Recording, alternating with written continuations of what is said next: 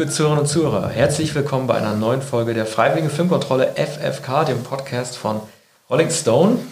Ähm, Arne Wielander und Sassani Esseri sprechen heute äh, aus aktuellem Anlass, beziehungsweise was heißt aktuell? Der Anlass besteht eigentlich seit Dezember, jetzt wird er aber immer virulenter über Seuchenfilme. Das Coronavirus hat nun auch Europa im Griff und wir reden über. Da. Entschuldigung. Ja, es geht schon los. Das ist ein, ein übles Zeichen. Ja, man, man ist immer alarmiert jetzt. ja, das war noch nicht mal inszeniert, meine Stimme ist tatsächlich belegt. Wir reden, passend zu meinem ersten Huster dieser Sendung, über die Filme Contagion von Steven Soderbergh und Outbreak von Wolfgang Petersen. Bevor Arne wir uns jetzt in die, in die tiefe Seuche hineinbegeben, in das Virus, wollte ich nochmal, weil wir gestern es ja kurz angesprochen haben, ähm, gleich um vielleicht, um auf die Schauspieler einzugehen, nochmal kurz darüber reden, wie begeistert ich doch, ich habe den Film zum zweiten Mal gesehen nach 2011, wie begeistert ich doch gewesen bin von Matt Damons Darstellung. Also er spielt in Contagion einen ähm, Mann, der ähm, aufgrund des Virus, das die Menschheit erfasst, schnell zum Witwer wird und auch seinen Stiefsohn verliert. Und ich bin ja immer sehr skeptisch über Matt Damon. Ich finde ihn oft sehr unangenehm, aber ich habe in diesem Film ihm abgenommen, wie sehr er darunter leidet, seine Familie, einen Teil seiner Familie zu verlieren. Ich habe selten jemanden gesehen, der so überzeugend äh, geweint hat, auch am Ende, und der nicht fassen konnte und so schockiert gewesen ist, seine Liebste zu verlieren. Also er wirkte auf mich wie jemand, der, der so wie nach der Freakle-Methode immer geohrfeigt wurde, um dann einen ganz leeren Blick zu bekommen, der alles Blut verloren hat und der nackte Panik über die Augen hat laufen lassen. Ja, wobei Contagion, äh, Film von Steven Soderbergh von 2011, der damals einigermaßen spektakulär wirkte und natürlich, wie man so sagt, Ängste schürte, äh, ohne dass es damals, glaube ich, einen aktuellen Anlass gab, wie etwa SARS oder die, das Ebola-Virus viele Jahre vorher. Ein Film mit einer Starbesetzung, Gwyneth Paltrow als Ex-Frau, muss man allerdings sagen, sie sind getrennt. Damon Ach so, und Paltrow. mal an. Ja, sie, die beiden ja, sofort zusammen. Sie sind schon äh, getrennt, aber ähm, immer noch mit mit tiefer äh, Bindung. Jedenfalls hat er es wahrscheinlich nicht verwunden und ähm, äh, Polto spielt eine sehr lebenslustige Frau, die, glaube ich, in Hongkong, jedenfalls in Asien, ähm, äh, tätig ist und dort auch gezeigt wird. Und das ist der, der Auslöser des Films und der Auslöser des, des Virus indirekt. Ähm, sie ist ja im Spielcasino, sie ist in Restaurants, sie trifft Menschen, sie spuckt auf Spielchips und dergleichen. Und das wird dann später immer wieder, es werden immer wieder schlaglichtartig Momente gezeigt, ähm, in denen ähm, das Virus verbreitet wurde und sie sich infiziert hat. Sie stirbt nach wenigen Minuten im Film. Alles, alles weitere, äh, was sie betrifft, ist Rückschau. Was ja auch eine super Überraschung im Grunde genommen ist, weil ja äh, dieser Film derart mit äh, Stars bestückt ist, dass man ähm, sozusagen durch ihren frühen Tod und eigentlich eine Person, die man mit einer Hauptrolle assoziieren würde, auch klar, dass auch sehr schnell klar wird, dass äh, auf keinen dort Rücksicht genommen wird. Das ist ein sehr großes Star-Kino, was natürlich auch ein bisschen ablenken wird, weil man sich fragt, wen wird es erwischen und wen nicht. Jetzt wird ja noch eine weitere ja. Hauptfigur mit, mit, mit Kate Winslet dramaturgisch schräg auch in der Mitte des Films dann treffen. Ähm, Sie ist eine Gesundheitsinspektorin, ja. eine im, im, im Auftrag äh, einer Gesundheitsbehörde äh, tätig und im Auftrag von Lawrence Fishburne, der der Leiter äh, dieses Instituts ist, ähm, in äh, Chicago und ähm, der sein, gegen die Vorschriften seine Familie warnt oder vielmehr seine, seine Frau oder seine Geliebte, was er nicht tun dürfte. Dann Kompetenzschwierigkeiten natürlich. Kate Winslet Kate Winslet wird im, in ihrem Dienst und beim Versuch, ähm, ein ähm, Sanitätszentrum, also innerhalb von äh, zwei Wochen verbreitet es sich rasend schnell. Es werden ungefähr die ersten drei Wochen ähm, in, in schneller Abfolge gezeigt. Und bei dem Versuch, ähm, ein Sanitätszentrum in Turnhallen und dergleichen einzurichten, ähm, wird, wird Winslet selbst infiziert. Das Turnhallen-Szenario ist ja immer das Schrecklichste überhaupt. Ne? Das gibt's ja immer, äh,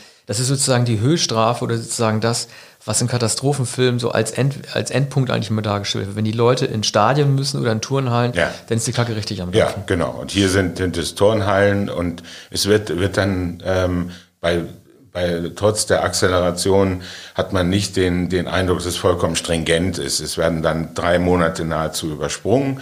Also einige Wochen, die Abstände werden dann größer und es verändert sich das Katastrophenszenario mit Plünderungen und, und mit, mit äh, allerschlimmsten Krankheitssymptomen eigentlich nicht mehr. Dann gibt es einen Whistleblower, einen, einen fanatischen Aktivisten, Jude Law, der auch schon neuen Medien nutzt und, und äh, es wird behauptet, äh, dass die Menschen ihm vertrauen, dass er eine Stimme hat, nämlich das Einzige, die Stimme. was altmodisch wirkt, oder? Ja, ich meine, ein genau, Blogger ja, war 2011, ja. da stammt ja der Film, da wurde er noch, äh, er wird ja von, ich glaube von Elliot Gold, der auch ein Wissenschaftler spielt, bezeichnet ja Blogger als äh, Graffiti im Klosprüchen oder irgendwie sowas im ja. Spruch, ne? Ja.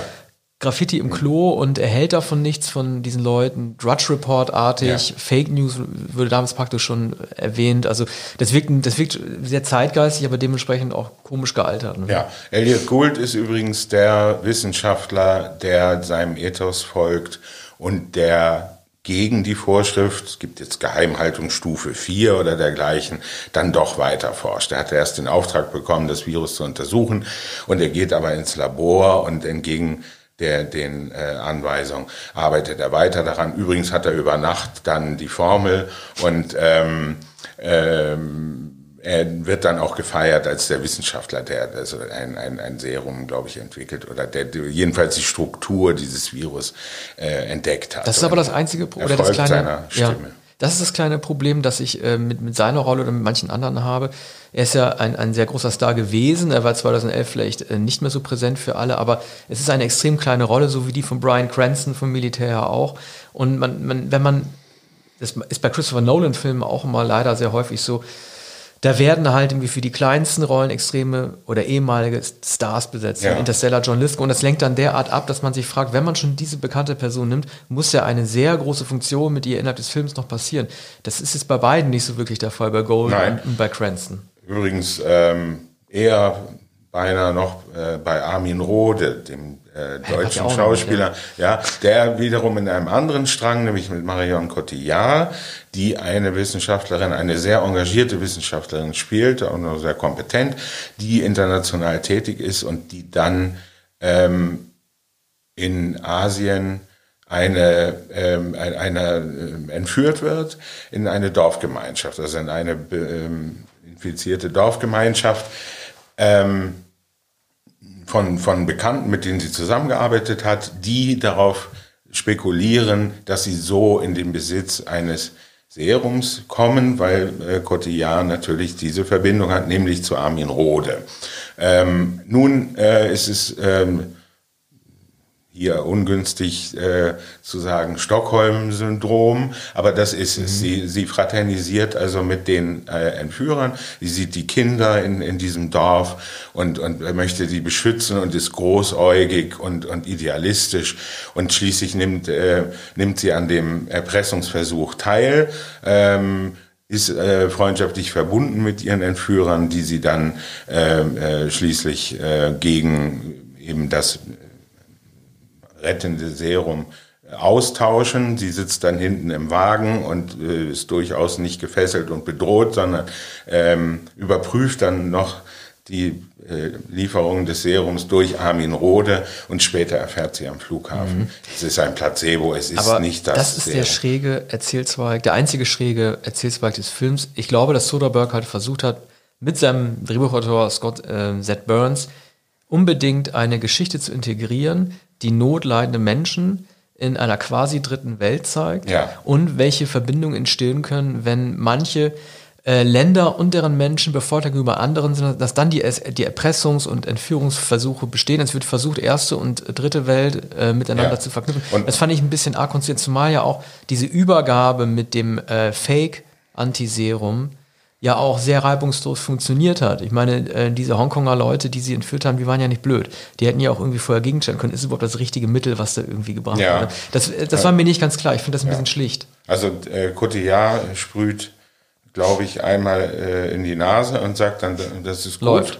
Und, ja, genau, läuft. Und dann fahren sie zum Flughafen und da äh, sagt Rode, ihr, äh, es ist, ist alles Placebo, wir konnten ihnen das nicht geben.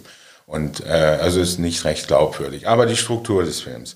Ähm, Anders als bei als sonst bei Soderbergh gibt es keine Farbfilter, es gibt verhältnismäßig wenige Manierismen, es ist auch nicht pseudodokumentarisch äh, angelegt, es ist nicht die, sind nicht die hektischen Kameraschwenks, viel weniger als äh, bei Traffic, dem Film, den er äh, zehn Jahre vorher gemacht hat. Und ähm, es sind wenige Tricks.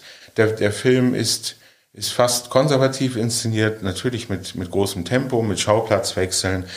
Äh, aber es ist richtig, was du sagst. Ähm, es wird versucht, die Brücke zu schlagen zwischen Asien und den USA, aber ähm, es gibt keine anderen Schauplätze. Es gibt Europa na, äh, nahezu gar nicht. Er wurde in Genf, ich, gedreht. stellvertretend ja, für. Also, ja, also ganz wenige Szenen. Afrika kommt nicht vor und ähm, das Globale wird vorgetäuscht. Anders als in dem anderen Film Outbreak der das kaum versucht. Da geht es in Afrika, Zaire, und Utah. an Äffchen. Aber das so. machen wir gleich noch. Ja, ich, ich will nur sagen, ja. der, der, der Unterschied zu dem Film Petersen, äh, Wolfgang Petersen konzentriert sich in Outbreak eigentlich vollkommen auf einen Ort, Cedar Creek äh, in Nordkalifornien in den USA. Und ähm, der, der Film ist natürlich äh, 15 Jahre vorher gedreht worden, Outbreak.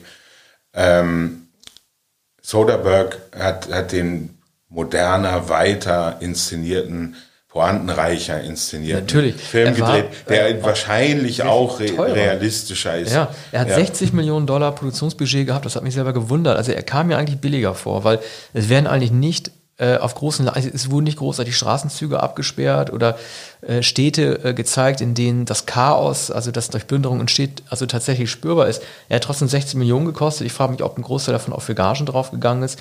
Es ist trotzdem ein Film, der in Soderberghs äh, spätere Phase ja, dieser DIY-Phase oder Independent-Phase theoretisch gefallen ist, wo er relativ kurze Filme, die monothematisch sind, gedreht hat.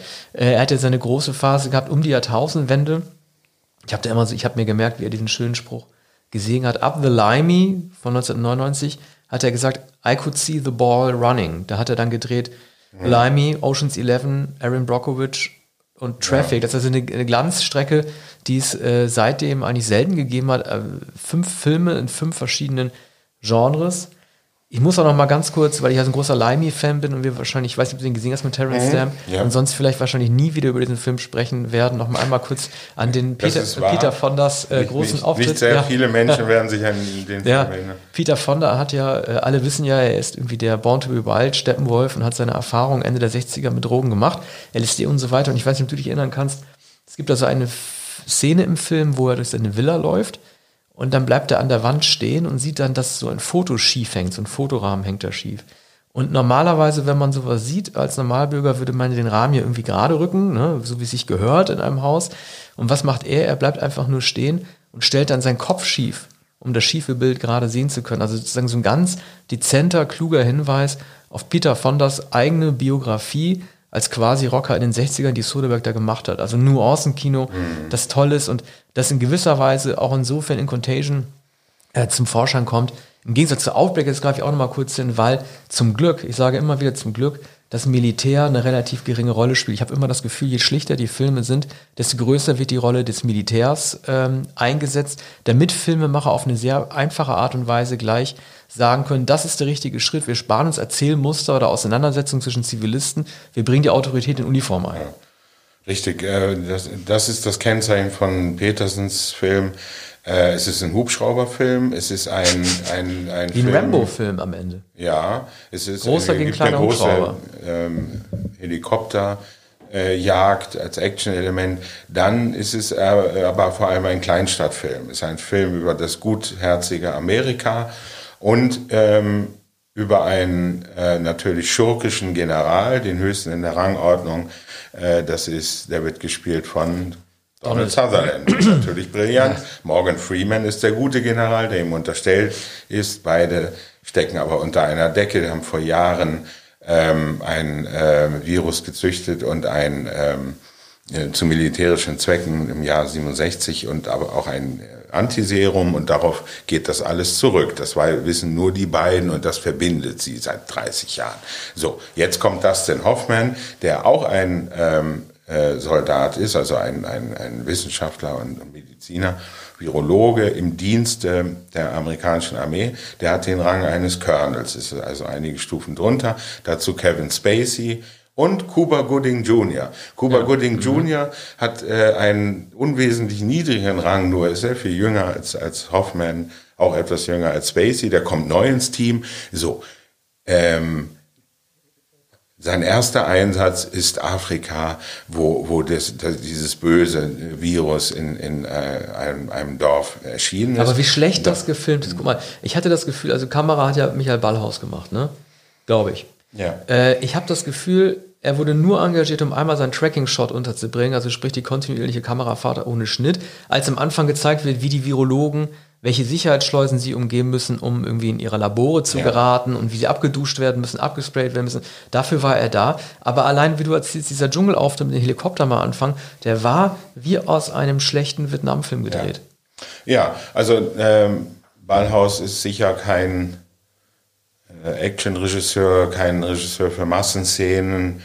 Und ähm, man, man sieht hier sein, seine ähm, Kunstfertigkeit ähm, bei allen Filmen, äh, bei allen Szenen in geschlossenen Räumen und ähm, in dem geschlossenen 2600 Einwohner Dorf Cedar Creek in Nordkalifornien, das vollkommen künstlich ist. So, in diesem Raum bewegt es sich im Wesentlichen. Ist die Stadt gar nicht? Ist die ausgedacht? Ich glaube, es ist ausgedacht. Ich habe es nicht nachgesehen, aber Cedar Creek in Nordkalifornien. Ja, man würde wahrscheinlich nicht zulassen, dass eine Stadt tot bombardiert wird. Also ja. eine echte Stadt. Wahrscheinlich ja. war das auch eine ja, rechte denn Frage. Das ist die so. Drohung in dem Film. Donald Sutherland will am Ende, um ähm, um das Virus einzudämmen, diese Stadt äh, und alle Einwohner, und es wird auch äh, von Sutherland zu Recht gesagt, ähm, die schon toten und sterbenden 2600 Einwohner, die müssen geopfert werden, damit nicht 260 ich Millionen ja, Militär Amerikaner ist, sterben. Also Militär in solchen Filmen da darf da nicht zu suchen haben, weil die schaffen kein Drama, die schaffen nur Action und Pathos. Ähm, Guck mal, es gibt einen Satz, ne? Also man sagt ja mal, irgendwie vor ein paar Jahren gab es eine Studie, dass der meistbenutzte Satz in ähm, Filmen, es wurde mal irgendwie statistisch erhoben, sei Let's get out of here. Das sei der meistbenutzte äh, Satz in Filmen. Ich behaupte, es gibt zumindest in Kriegs- und Militärfilmen einen anderen Satz, der viel häufiger gesagt wird, der nämlich gestern auch kam. Ich konnte mich vor Lachen kaum halten. Einer, ich weiß nicht, ob er verwundet ist oder infiziert mit dem Virus, der übrigens den, äh, den Namen Mutaba trägt, was ja auch schon sehr konstruiert wird, sagt zu einem anderen Soldaten, sagen Sie bitte meiner Frau, dass ich sie liebe. Und dann sagt der, der sie rettet, das können Sie ihr schon selber sagen, Soldat. Das ja. ist einer der klassischen Schlachtfeldsätze, den man immer wieder hört und ja. den, ich weiß nicht, wer das Drehbuch geschrieben hat, aber sie waren mhm. sich nicht zu blöd, sowas zu machen. Und ja. überhaupt, die Dialoge sind unglaublich bescheuert, muss man mal sagen. Also einer der Forscher sagt, ich glaube Cuba Gooding Jr., äh, Junior, äh, Cuba Gooding Jr. natürlich, er sagt, ich hasse dieses Virus, ja. Und dann sagt der andere, ich bitte dich, du musst deine Schlichtheit bewundern. Ne? Also ja, sozusagen der Widerspruch. Und dann das willst sagt du, Hoffmann. Ja, willst du es zum Essen einladen? Und dann sagt mhm. Hoffmann, nein, es töten. Ja. Das ist wie ein Stallone-Satz, der, ich bin ja Rambo-Fan, im Rambo-Film richtig aufgehoben ja. wäre, aber zu dämlich ist. Und das ist das Problem von Petersen. Genau wie Emmerich, er dreht amerikanischer als jeder Amerikaner, nur um dort zu böckeln. Ja, es haben zwei Autoren geschrieben, von denen man sonst nicht mehr gehört hat, auch vorher nicht gehört hatte. Ich habe zwar im Vorspann die Namen gesehen, habe sie mir nicht gemerkt. Also das ist natürlich alles äh, vollkommen schematisch geschrieben. Dustin Hoffman ist natürlich nicht der Mann, den, äh, dem, äh, der so ein Wissenschaftler äh, spielen könnte, der aber schon gar nicht der Mann der Tat ist. Ähm, es ist noch etwas anderes. Es wird hier auch noch eine Ehegeschichte erzählt. Es ist eigentlich die Fortsetzung von Kramer gegen Kramer. Ähm, er ist geschieden von René Russo. Liebt sie noch? Ähm, sie zieht gerade aus in eine andere Stadt. Sie bekommt den wissenschaftlichen Posten bei einer Agentur, den er vorher inne hatte. Also bevor er beim Militär war, offenbar. So, jetzt, äh, das, natürlich führt das Virus sie wieder zusammen in der Arbeit. Er ist auch dann in Cedar Creek und René Russo ist in Cedar Creek. So. Und da arbeiten sie wieder zusammen mit Kevin Spacey und Cuba Gooding Jr. Derselbe Mann, der sofort einen Panikanfall hatte, als er die äh, kindlichen Opfer in Afrika sah, die, die Verstorbenen, der ist nicht nur ein so brillanter Virologe, dass er den Code entschlüsselt, sondern er ist der, der, der virtuoseste Hubschrauberpilot in Amerika. Und zwar ist er ein brillanterer Pilot als Donald Sutherland, äh, Hubschrauberpilot, den Sutherland angefordert hatte, äh, den besten, den wir haben bei der Armee. Ich habe auch diese, aber der ist nicht so gut wie Cuba Gooding genau. Jr., der, der äh, ein, ein, ein Genie diese Bomberkonfrontation. Der hätte doch am Ende einfach schon längst die Route abwenden und kurz über ihn rüberfliegen können. Ja. Dieser Bomber kann doch in Höhen aufsteigen, die der Hubschrauber ja. gar nicht erreichen kann. Ja. Also man muss doch nicht wie in einem Duell auf Augenhöhe sich begegnen, um in der letzten Sekunde auszuweichen. Das ist überhaupt kein Problem gewesen. Aber es geht natürlich nicht um technische oder aviatorische Wahrscheinlichkeit, sondern da geht es darum, dass Hoffman und Gooding ähm, im, im, im Helikopter hinterherfliegen und Hoffman dann die Ansp eine Ansprache an die Nation, nämlich an die beiden Piloten in diesem Bomber, der die entscheidende Bombe zur Auslöschung des Dörfchens hat. So, und er redet also fünf oder zehn Minuten im Helikopter sitzen über Funk und gegen die Anweisung von Donald Sutherland, der auch über Funk die beiden Bomberpiloten ähm, auf die Bomberpiloten einredet und ihnen natürlich befiehlt, dass sie das, äh, den Befehl auszuführen. Ja, ich finde, genau, ich finde ihn als Actionfilm genauso wie du nicht nur äh, schlecht, sondern ich, mir gefällt auch nicht die Art und Weise, wie die Virusübertragung durch den Affen dargestellt wurde. Es gibt so eine, eine fast schon Dracula-artige Szene, in der der Affe nachts gezeigt wird, wie er so einen Baum hochklettert und gerne in so ein Fenster rein äh, ja. klettern würde wollen, wo so ein Mädchen, äh, ein unschuldiges kleines Mädchen im Bett liegt und da soll natürlich auch irgendwie das böse Tier gegen den unschuldigen kleinen Menschen ausgeführt werden. Ich finde, da werden komische ja. Prioritäten in der, in der Darstellung eines Virus als Monster oder beziehungsweise des Virus wird als Monster dargestellt, der völlig unangebracht ist. Ja. Der arme Affe kann doch nichts dafür. Ja, und das Rhesusäffchen sieht so, sieht so lieb aus. Es ist so großäugig, so ein ähm, Kapuzineräffchen ganz harmlos mit großen Augen. Und es gibt dann noch ein anderes äh, Äffchen, das ähm, infiziert wird von, von dem ähm, sozusagen ähm, vom Wirtstier. Und das, das Wirtstier äh, kommt und das ist tatsächlich die, ähm, die Dracula-Geschichte auf einem Frachtschiff, wie einst Dracula nach Wismar kommt das Äffchen nach Seattle. Steht auch groß auf dem Frachtschiff Seattle, damit man weiß, jetzt kommt, äh, fährt, es, fährt dieses, äh, fährt der Dampfer, der Frachter von Asien, von, von Hongkong wahrscheinlich oder dergleichen, äh, nach, äh, nach Amerika. Tierpfleger und, und, Jimbo. Genau, Jimbo, Jimbo und Jimbo und Jimbo bringt das bestellte Äffchen in eine ganz kleine altmodische Tierhandlung in Cedar Creek, wo schon ein äh, kleines Kapuzineräffchen im, in, im Käfig ist. Und Aber da siehst du den Unterschied zu Contagion. Hier wird gleich das Opfer äh, gezeigt, der Resus ab, äh, ähm, der, der, nicht das Opfer, sondern sozusagen der Täter gezeigt, das Resus-Äffchen, während ja Soderbergh sich den Clou äh, gönnt, den Zuschauer während seines Films raten zu lassen, wie ist das entstanden, so wie Marion Cotillard vor der Überwachungskamera des Casinos sitzen, sich fragt, wer war der Erste, der Koch oder Peltrow, ähm, wird ja erst am Ende gezeigt. Was wir uns auch gefragt haben, so wie die Figuren im Film auch, wer war Patient Zero, wer hat damit angefangen und erst in den letzten Sekunden wird gezeigt, wie diese Übertragungskette ja. von Fledermaus auf Schwein, auf Koch, auf Pel Peltrow dann stattgefunden ja. hat. Während hier völlig irrelevant, also klar, man kann natürlich irgendwie, irgendwann muss man zeigen, dass es manchmal vom Affen losgegangen ist, aber wie das entstanden ist, ist auch völlig egal, weil es ja zwischen Affen und den äh, Leuten dort in Afrika keinen Bezug gibt. Es wird ja auch gar nicht geklappt, die die essen oder sowas. Oder? Ja. Ja, ähm, das ist äh, tatsächlich nicht erkennbar, ob man, ob man tatsächlich den überhaupt das auslösende Moment feststellen kann und den Patienten null oder vielmehr das auslösende Tier.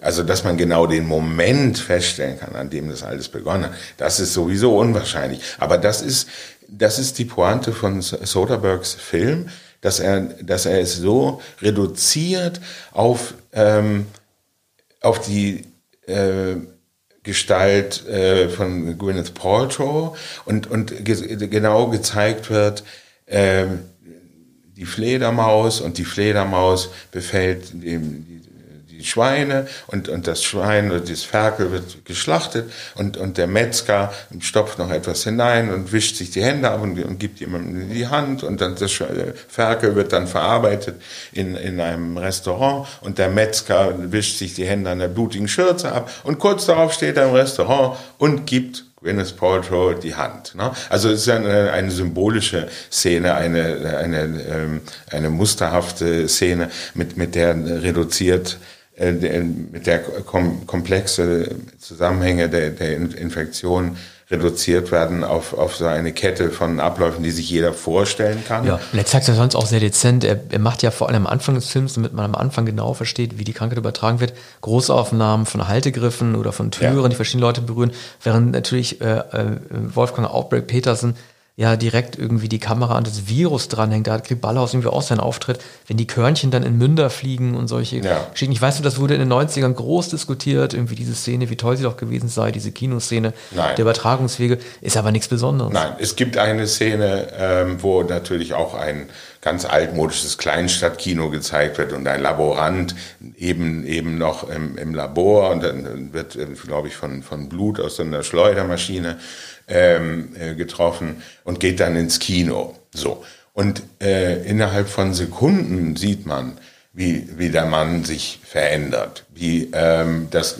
Gesicht rot wird, wie äh, Pusteln ausbrechen, wie er äh, blutunterlaufene Augen hat und wie, wie er schrecklich hustet. Also innerhalb von zwei ja, oder drei Stunden. Die Krankheit Stunden. verläuft so ja. schnell, wie es die Dramaturgie erfordert. Ja. Es gibt keine, kein Gesetz, das ist unlogisch. Und, und äh, also äh, äh, äh, spuckt dann den, den vor ihm Sitzenden in den Nacken und man sieht richtig, wie, wie, wie die Flüssigkeit ausgespuckt wird. Und dann steht er auf und wankt ins Foyer. Das ist auch der Ballhaus-Moment natürlich. Man, man, man sieht aus der Perspektive des äh, Kranken die schreckgeweiteten Gesichter im Foyer am Popcornstand und so weiter. Und, und, und der, der Mann ist jetzt schon zum Zombie geworden und er zittert und, und, und, und schwitzt und, und bricht am Popcornstand zusammen und ruft noch, helfen Sie mir! und fällt auf den Boden und, und, äh, gibt kon und hat konvulsivische Zuckungen und es kann ihm gar nicht mehr geholfen werden. Er ist, er ist, äh, er ist, er ist nicht zu retten. So. Und, ähm, und, und diese Szene zeigt, also übrigens heißt es äh, am Anfang des Films in Afrika, äh, Mortal, ähm, Inkubationszeit wahrscheinlich nicht mal 48 Stunden, Mortalitätsrate 100 Prozent. Ja. Das überlebt niemand. Ja. Nach zwei Tagen ist alles vorbei, deshalb denken sie auch, es sei eingedämmt. Es hat ja gar keiner überlebt, ja. es noch weiter Aber diese könnte. Einspielung, ich finde, die geht ja fast noch. Ich hatte schon befürchtet, es fand zum Glück nicht statt, aber ich hatte schon befürchtet, dass man wie in Militärfilm übrig so äh, üblich, so Schreibmaschinen-Tackerartige Military Base, mhm. Ohio oder sowas mhm. einblendet und halt nur mhm. die ganze Zeit Leute, so äh, Befehlsträger hintereinander, äh, hintereinander sieht. Ich bin von den Dialogen extrem enttäuscht und ich finde, er hat auch eine der schlechtesten Filmenden, die ich kenne, nicht unbedingt mit dem, was passiert, sondern mit dem, wie es gesagt wird. René Russo gesundet am Ende, weil das Antivirus hier hergestellt wird. Und der letzte Satz des Films lautet dann ja, glaube ich, auch, wird alles wieder gut, denn ich habe die Antikörper. Also sozusagen das auszusprechen, was man sowieso schon im Film erfahren hat, das wirkte fast wie so eine Werbung für irgendwie eine Zahnpasta oder sowas. Da sagt man am Ende nochmal ja. den Produktnamen oder das Erfolgserlebnis auf ja. und rettet damit dann irgendwie den, oder erklärt ja. jedem doofen Mann nochmal ganz genau, was da passiert ist. Genau, jetzt hat, jetzt hat man äh, die Antikörper und das den Hoffnung ist der Held. Und, und er sagt noch etwas zu ihr. Also ähm, er fragt dann noch am Krankenbett, Sie, sie hatte ja Pusteln im Gesicht und war schon ganz fiebrig und jetzt ist sie aber sofort gesund geworden nach der, äh, äh nach der äh, Impfung oder mit dem Antiserum. Und äh, jetzt sitzt er also auf dem Bettrand und, und fragt, fragt sie, willst du es noch einmal mit ihr, mit mir versuchen? Ne? Und dann sagt sie, na, ich habe so viel äh, durchgemacht und nachdem mir das Virus jetzt überstanden haben. Und dann fragt er, äh, naja, war es so schlimm wie die Ehe mit mir? Also das ist dann schon makaber oder ja. unfreiwillig komisch. Der Film will immer auch lustig sein. Wie, ja, wie, in Filmen von, von Roland Emmerich müssen immer noch gutmütige genau. Witze gemacht werden in jeder, in jeder Situation. Er sagt auch am Anfang, als es klar wird, dass das Virus, äh, dass das Virus gefährlich wird, sagt er dann ja auch, er, er, er spricht das aus, was er denkt und was wir sowieso wissen. Das ist wie an der Hand genommen zu werden. Er sagt dann irgendwie, das Virus verbreitet sich und ich streite mit dir über die Hunde.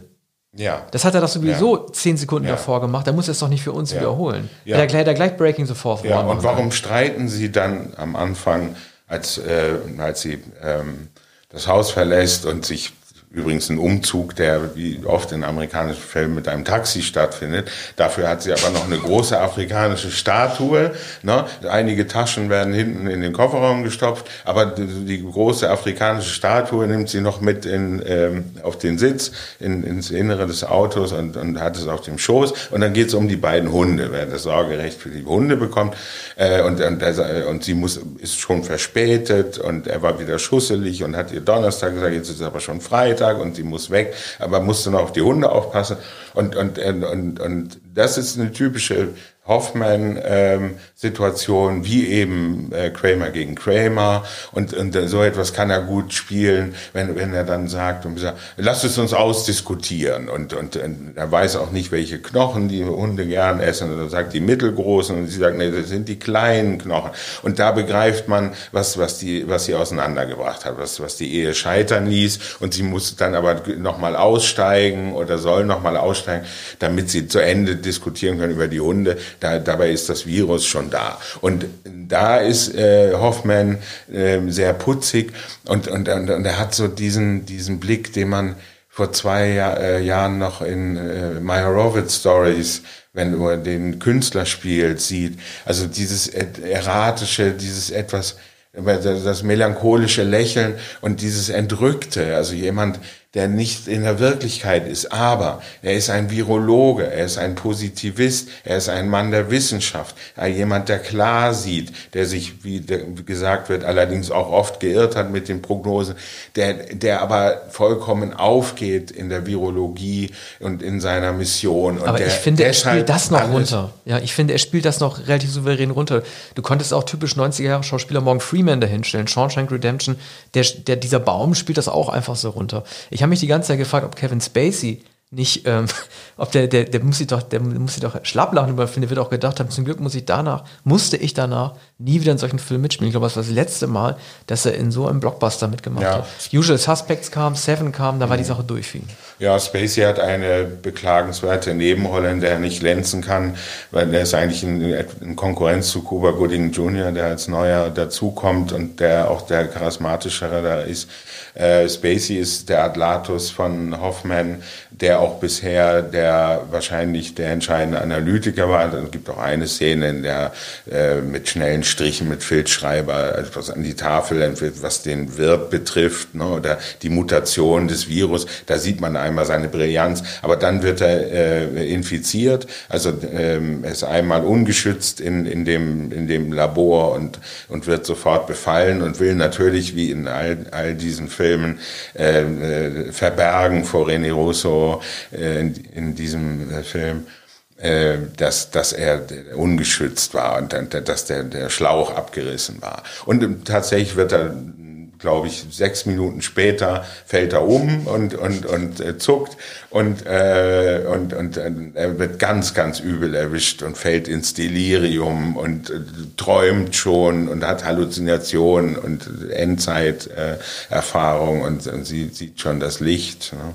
Mhm. Und, ähm, und, und das ist, ja, das ist dann die schauspielerische Herausforderung für ähm, Spacey, das kann er auch kaum besser meistern als andere, die dann so aufgeschminkt mit blutunterlaufenden Augen und schwitzend äh, da im Bett liegen und, und ein, ähm, ein, ein Delirium im Endstadium darstellen müssen.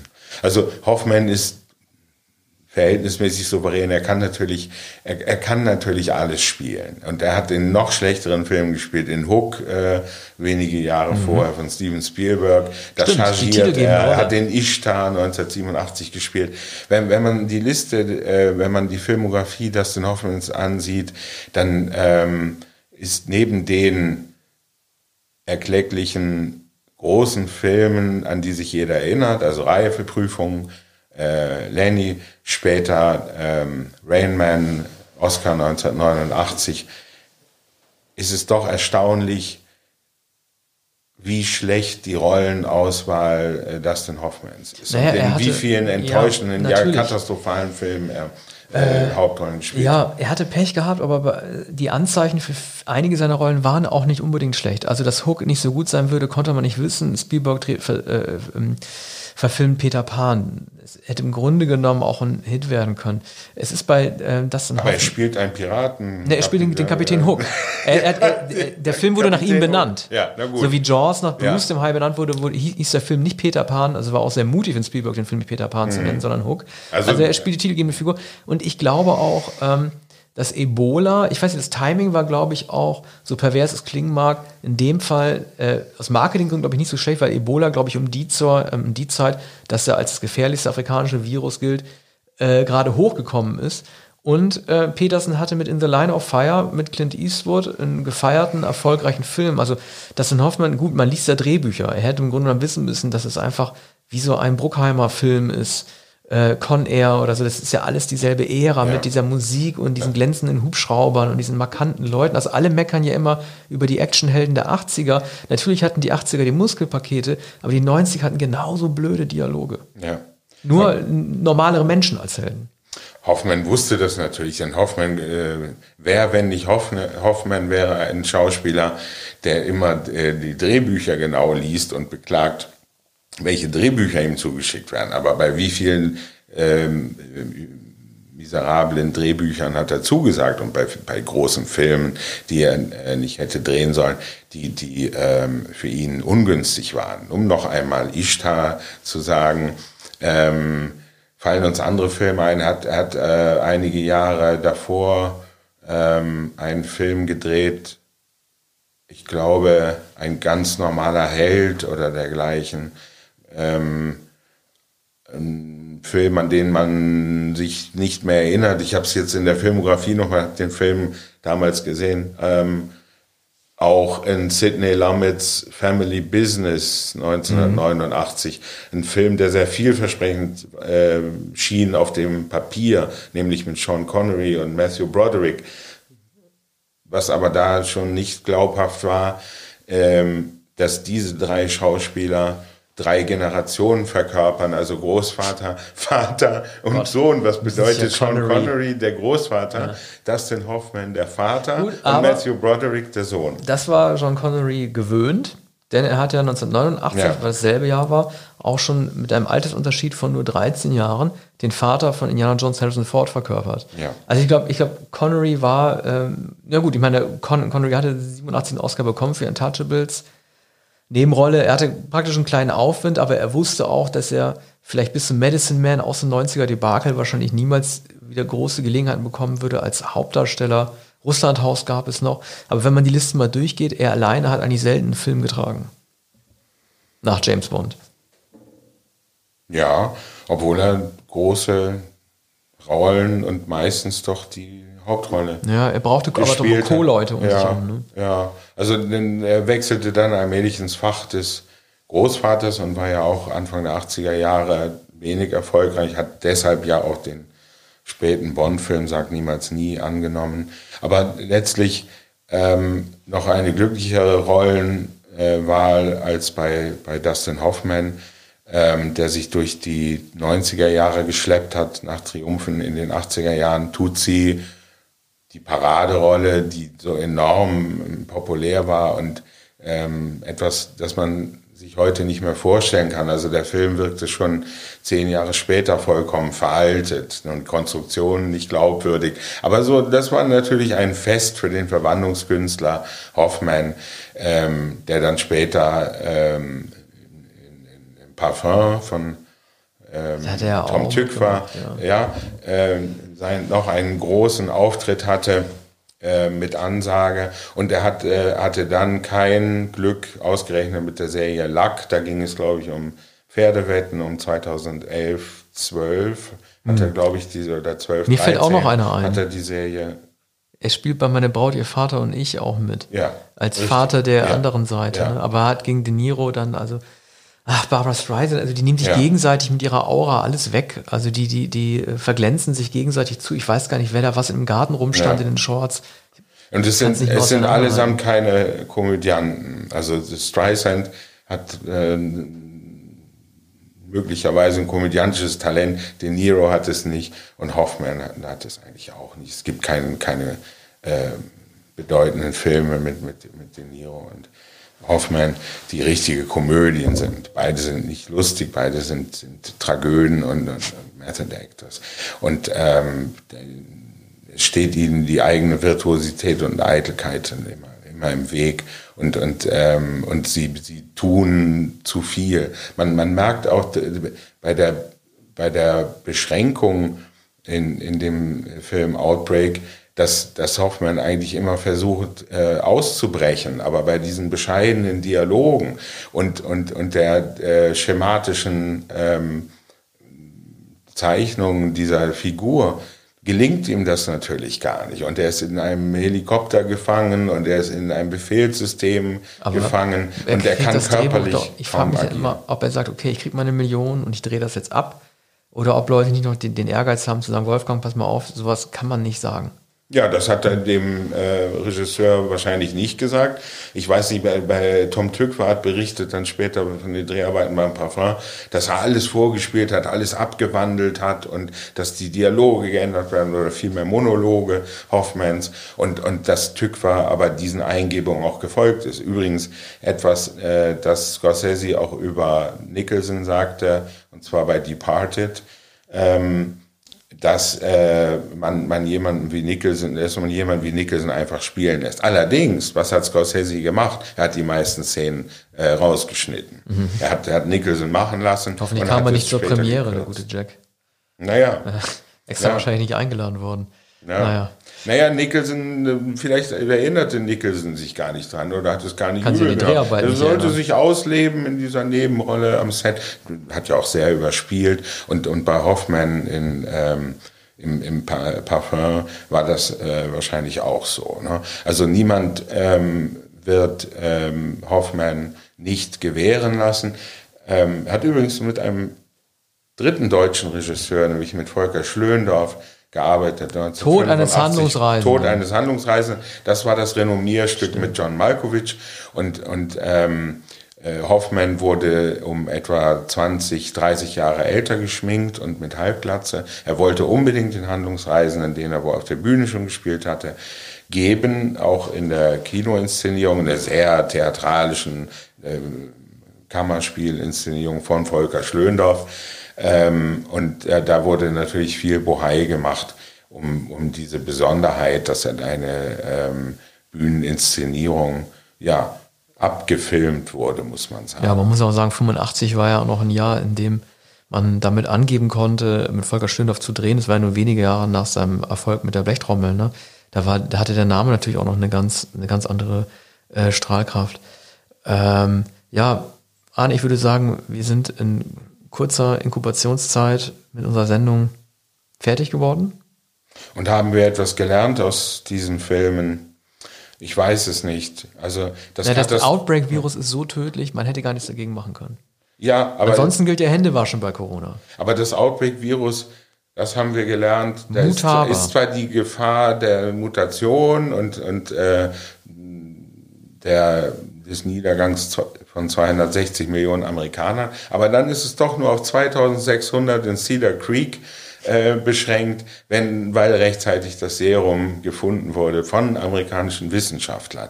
Bei, ähm, bei Contagion ähm, gibt es solche Hoffnung nicht. Also das ist der, ähm, das ist der, der, das Erschütternde des Films. Natürlich, er endet dann und er endet mit der Pointe Tag eins so, geht an den Anfang zurück, aber man sieht nicht, wohin es führt und es, es führt ins, äh, ins Schwarze. Ja, man also zeigt vor allen Dingen, dass es so eine Art der Übertragung immer wieder geben kann. Kann immer wieder so eine Fledermaus geben, die irgendwas in sich trägt, was das Schwein äh, mampft ja, und was dann ja. halt auf dem Teller landet und, und weitergegeben Und er, er, zeigt eigentlich nicht das Volatile oder nicht den blinden Zufall. Es ist natürlich auch Zufall, aber er zeigt dann die Zwangsläufigkeit und das Unvermeidliche, das Aporetische, die, die Ausweglosigkeit.